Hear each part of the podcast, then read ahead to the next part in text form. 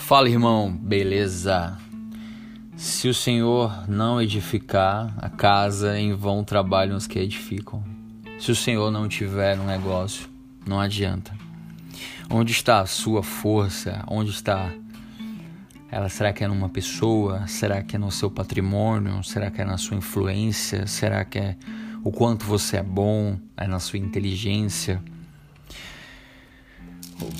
Deuteronômio fala assim: Não digas, pois no teu coração a minha força e o poder do meu braço me adquiriram estas riquezas, ou seja, autossuficiências. Eu consegui, eu posso, eu consigo. Sim, mas saiba que sem Jesus você nada pode fazer. Ele mesmo falou isso. Antes te lembrarás do Senhor teu Deus, porque Ele é o que te dá força para adquirir riquezas. E riquezas aqui é a bênção de Deus sobre o teu, trabalho, a tua família, a tua casa, os teus amigos, sobre você. É viver num estado de dependência ao Senhor, porque as misericórdias dele são a causa de não sermos consumidos.